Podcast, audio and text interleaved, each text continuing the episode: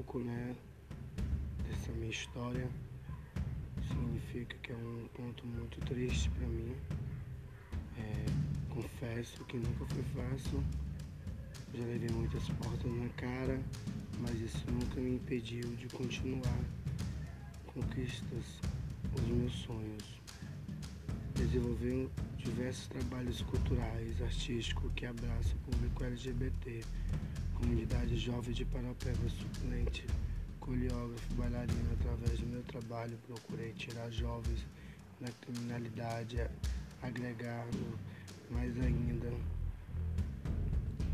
na cultura, arte, abraço diversidade deles, um prospito também sou artista plástico, diretor de um grupo Xote Carajás. As dificuldades foram muito difíceis. Sempre tive, sempre terei.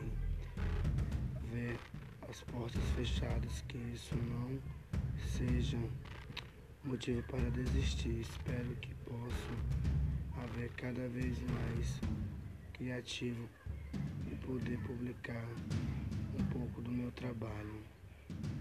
Dificuldade no meio cultural, dentro dos artísticos e instrutores, é muito grande, pois não temos oportunidades que nos deve e que nos contemple, pois é muito difícil, tanto para mim como para os outros. Confesso que não é nada fácil seguir uma carreira cultural.